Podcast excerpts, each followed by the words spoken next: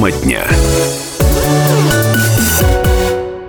91,5 FM эм в Иркутске, 99,5 FM эм в братский сайт kp.ру из любой точки мира. Все это радио «Комсомольская правда». Меня зовут Наталья Кравченко. Здравствуйте, уважаемые наши слушатели и зрители. Доброго вечера желаю вам и я, Евгения Дмитриева. Всем доброго вечера. Наш любимый город, наша любимая область. Ну как вы? Как вы, иркутяне, и не только иркутяне, но, как выяснится, жители 13 территорий региона, как вы потрясены, отошли от, от потрясений за сегодняшний день? 208-005, телефон прямого эфира. Сегодня принимаем ваши ощущения, впечатления от минувшей ночи. Все, что происходило, будем обсуждать.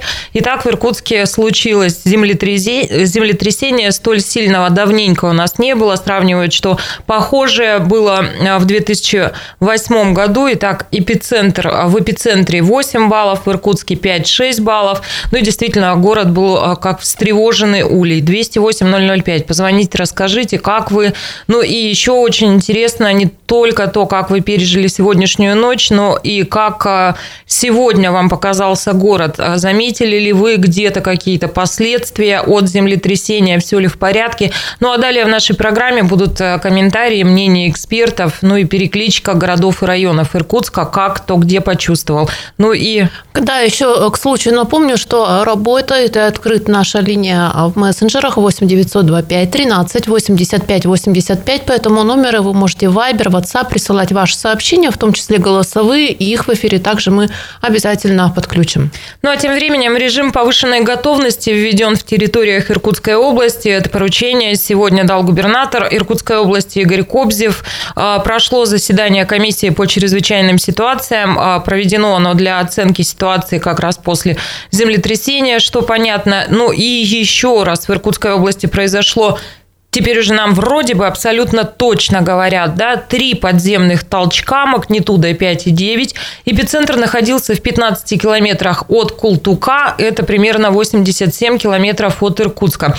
Толчки ощущались э, в центральных и южных районах э, региона. Вот э, в эпицентре оценивают 8 баллов силу, а в Иркутске в 5,5-6 баллов. 208-005, телефон прямого эфира. Позвоните, расскажите, а что сегодня почувствовали вы, а может быть, изумлением обнаружили утром взрыв в соцсетях, а вы благополучно все это проспали. Ну так вот, ночью были сформированы рабочие группы, они ведут и ведут до сих пор обследование территории, где ощущалось землетрясение. Муниципальным властям совместно со спецподразделениями необходимо провести обследование всех систем жизнеобеспечения и жилищно-коммунального хозяйства, энергетики, социально значимых разных объектов.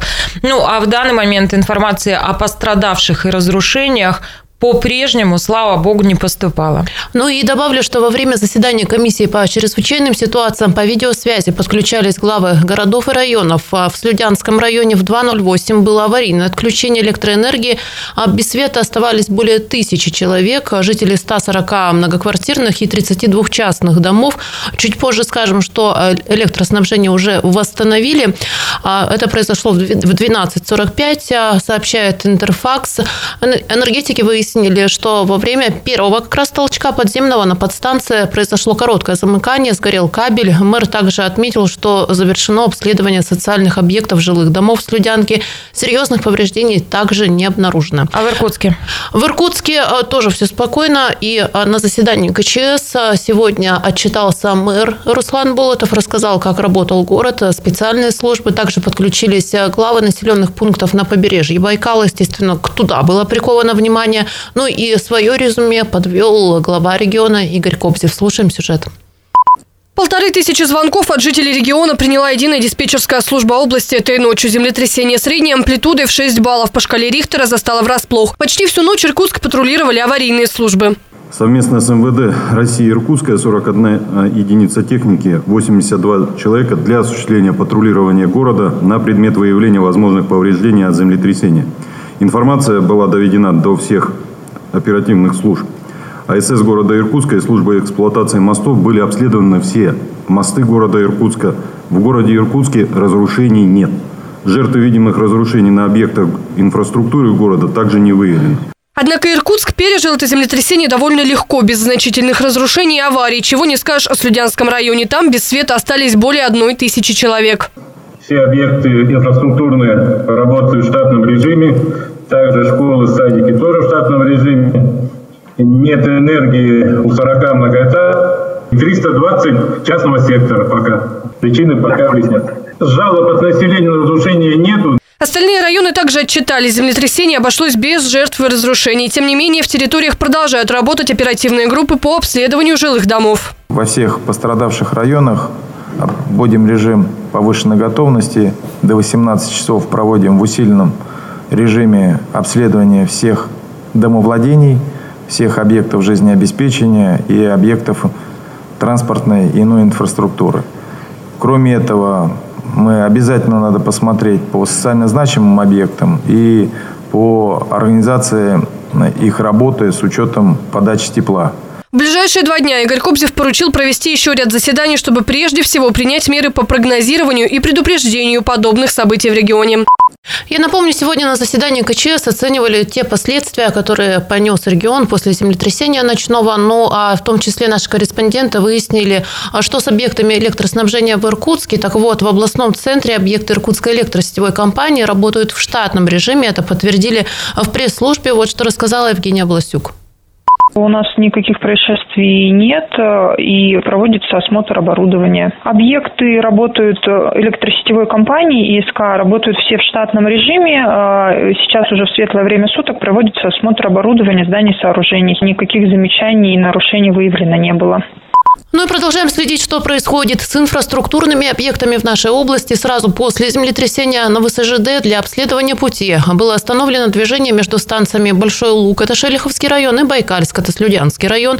Нарушений также не выявили, движение возобновили достаточно оперативно. На данный момент других повреждений коммунальной инфраструктуры и социальных объектов, связанных с землетрясением на территории нашего региона, не обнаружено.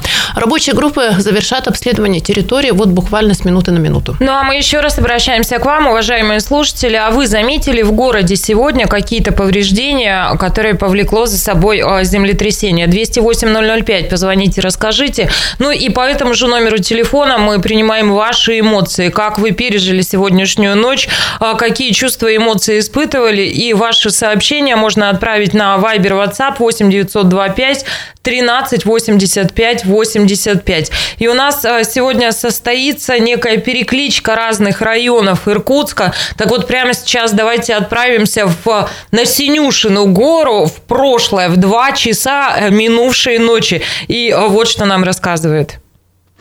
Привет. Синюшка, восьмой этаж. Сначала даже не поняла, что происходит. Так постепенно начиналось. Играю в телефон, смотрю телевизор, и вдруг понимаю, что начинаю держаться за кровать просто потому, что штормит. И коты ходят такие загадочные. Не мечутся. Я почему-то думала, что они во время землетрясения должны метаться. А они ходят, глаза таращат. Жуть. Жуть, жуткая жуть. Они ходят, глаза таращат. Ну, я вам объясню, это Ирина Мякишева, это режиссер Иркутского музыкального театра. Вы посмотрите, даже в 2 часа ночи, сколько в монологе внутреннего драматизма, да, потому что театральный человек. А, ну, Коты ходят, глаза таращат. Твои таращили? Мои спали, соскочили с кровати, и причем я ночью подумала, что это как раз они кровать-то так потрясли значительно, еще подумала, какие кошки сильные, резкие, а потом уже выяснилось, что не в котах дело. Вы знаете, мы сегодня целый день в прямом эфире, да, и мы выяснили, что животные, оказывается, ведут себя очень по-разному. Да? Кто-то из звонивших нам говорил, что животные нервничали с самого вечера, предупреждали, будь-то бы. А кто-то говорит о том, что, ну, Э, зря мы Шарика, в общем, кормим, потому что, ну, никаких знаков, это совершенно никаких предупреждений не было. А 208-005, позвоните, расскажите, как у вас. Ну, а прямо сейчас давайте перенесемся, ну, не знаю, давайте в Академгородок, да? Академгородок, шестой этаж. Э, нормально так люстра покачалась, и вот уже два раза. Буквально только что второй раз был. Э, понятно, что, мне кажется, если бы я спал, я бы, наверное, не проснулся бы даже. Но сейчас, конечно, страхово. Схватил телефоны, схватил сумку, потом постоял, подумал, положил все обратно. Жду. Кошка у меня э, с вытаращенными глазами убежала под диван. Это Алексей Петков, иркутянин. Ну, не очень понятно, да? Вот он Что он зря, зря кормит или не зря кормит. 208-005, телефон прямого эфира. Позвоните, расскажите, как ваши животные себя вели этой ночью, давали ли вам какие-то знаки, как вы сами пережили минувшую ночь, потому что, ну, а мы напомним, первый толчок был в 2.05, второй толчок в 2.20, и первый, ну, достаточно был продолжительный по времени и по силе, в общем, тоже многие были напуганы. Какой-то особенной паники в городе сегодня ночью не наблюдалось, но тем не менее, пусть не массово, но люди выходили из домов как раз-таки со своими животными, спасали В переносках. Да, в переносках. Ну и давайте, наверное, успеем еще коротко послушать, а что происходило на Карла Маркса, например. Наталья, доброй ночи. Карла Маркса, третий этаж, но комната ходуном заходила, вся прямо заколыхалась. Это было очень заметно, сильнее, чем в 2000, каком, в 2009 году у нас было землетрясение сильное где-то летом. Я теперь понимаю, почему у меня коты, э, кот и кошка дома живут, почему они орали, когда я домой пришел. Это было где-то в начале седьмого. Они очень беспокойно себя вели. Ну вот кота не зря кормят. Да, 208-005, телефон прямого эфира. А как вы пережили сегодняшнюю ночь? Позвоните и поделитесь своими эмоциями. Через пару минут продолжим.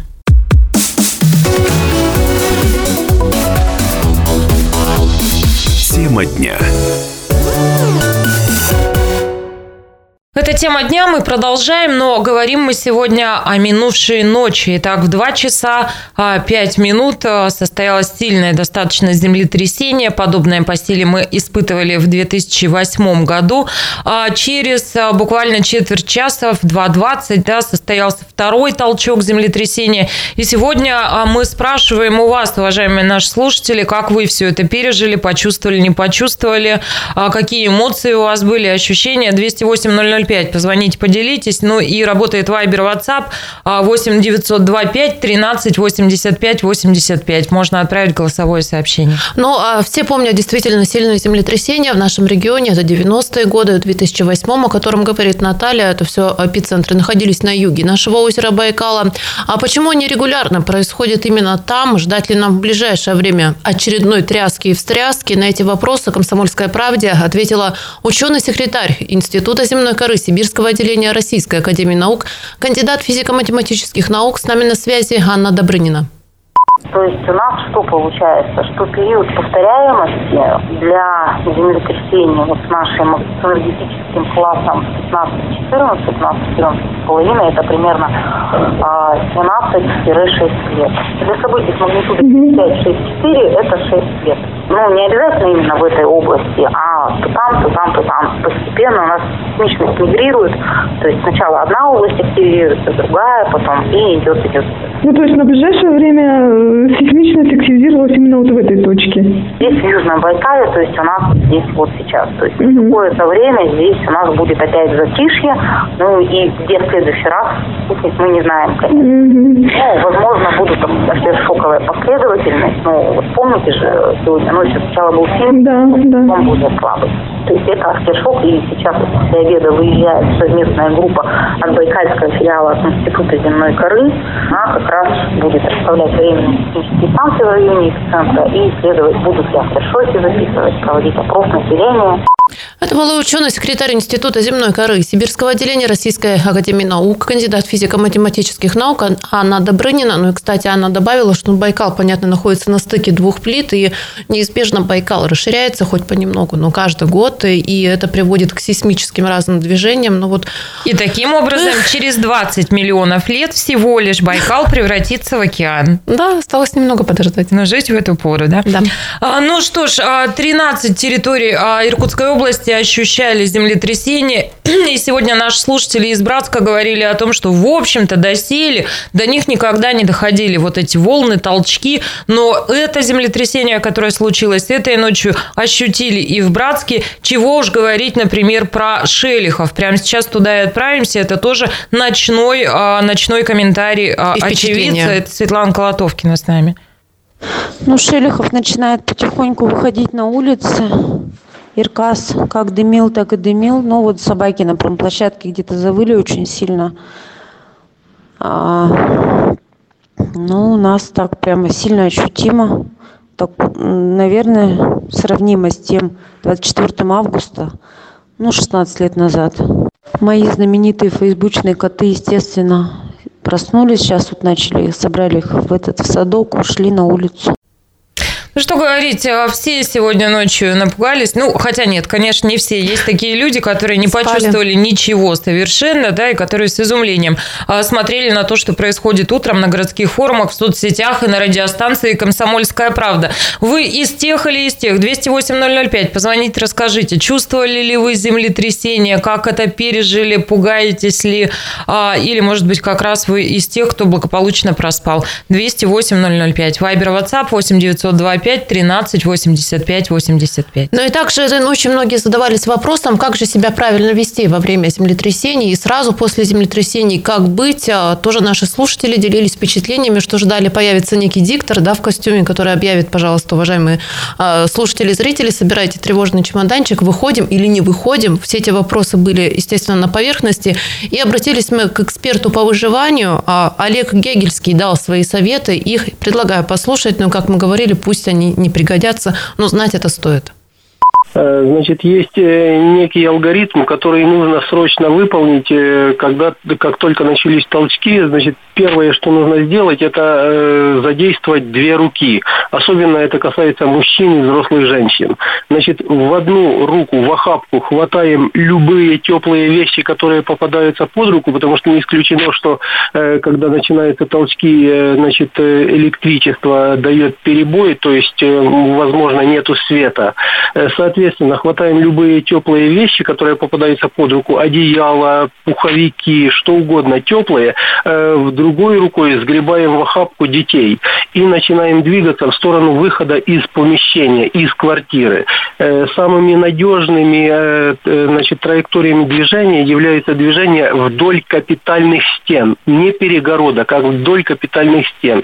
Даже если будет происходить обрушение, значит, обруш... обрушиваться в первую очередь будут э, значит, перегородки. Соответственно, вдоль э, капитальных стен могут образовываться пустоты. Даже если произойдет обрушение, там, возможно, образуются пустоты, где э, можно будет укрыться от падающих обломков. Это первое.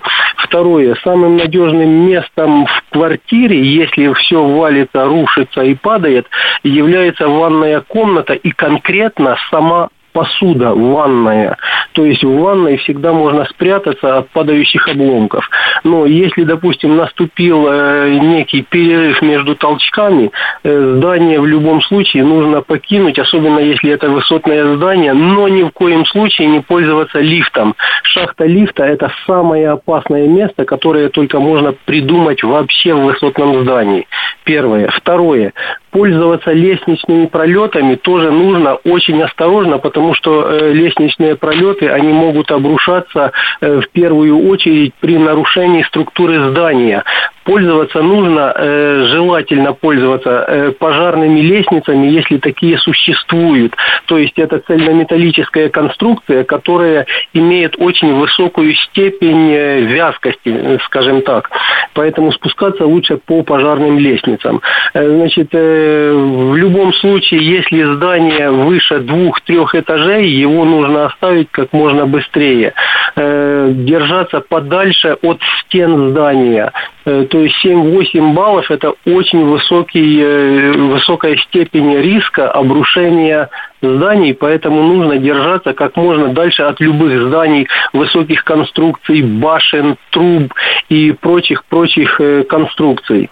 Значит, когда, допустим, первая, как говорится, первая вот опасность миновала, э, в любом случае, чтобы избежать переохлаждения, э, каких-то увечий и других неприятных моментов, нужно двигаться в сторону административных центров.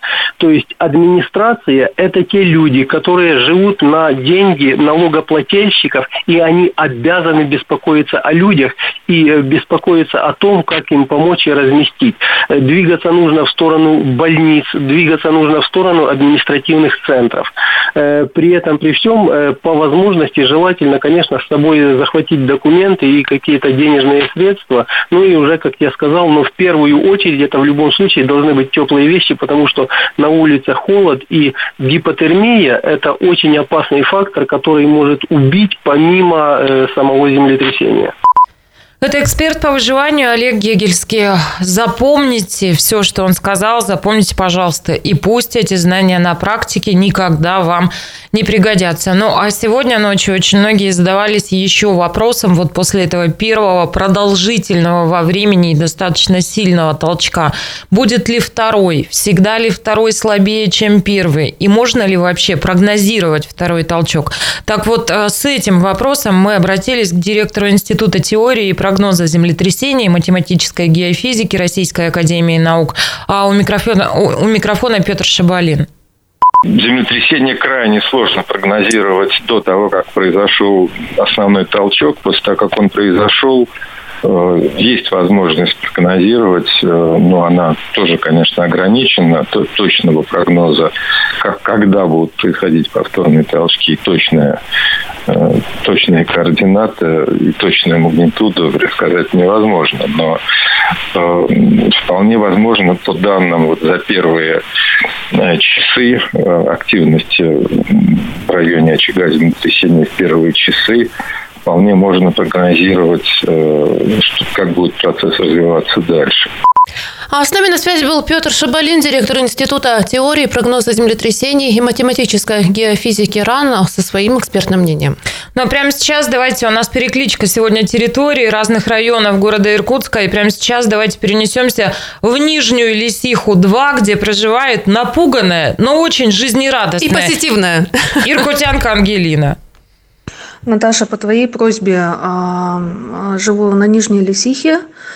А, по ощущениям, ну вот был такой какой-то резкий толчок, и долго-долго вот он как-то вот продолжался, потом начал стихать. Вот. Животное, в принципе, ну, кот у меня до мозга костей спокойный. Единственное, как только вот сильно так прямо тряхануло, как бы он начал тут носиться, как бы бегать.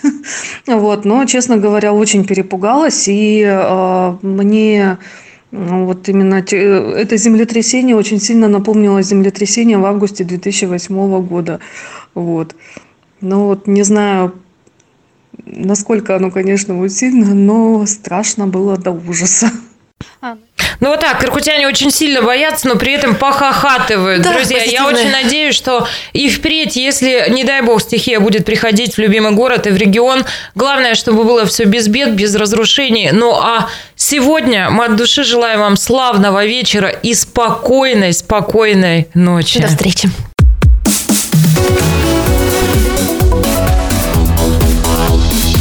Тема дня.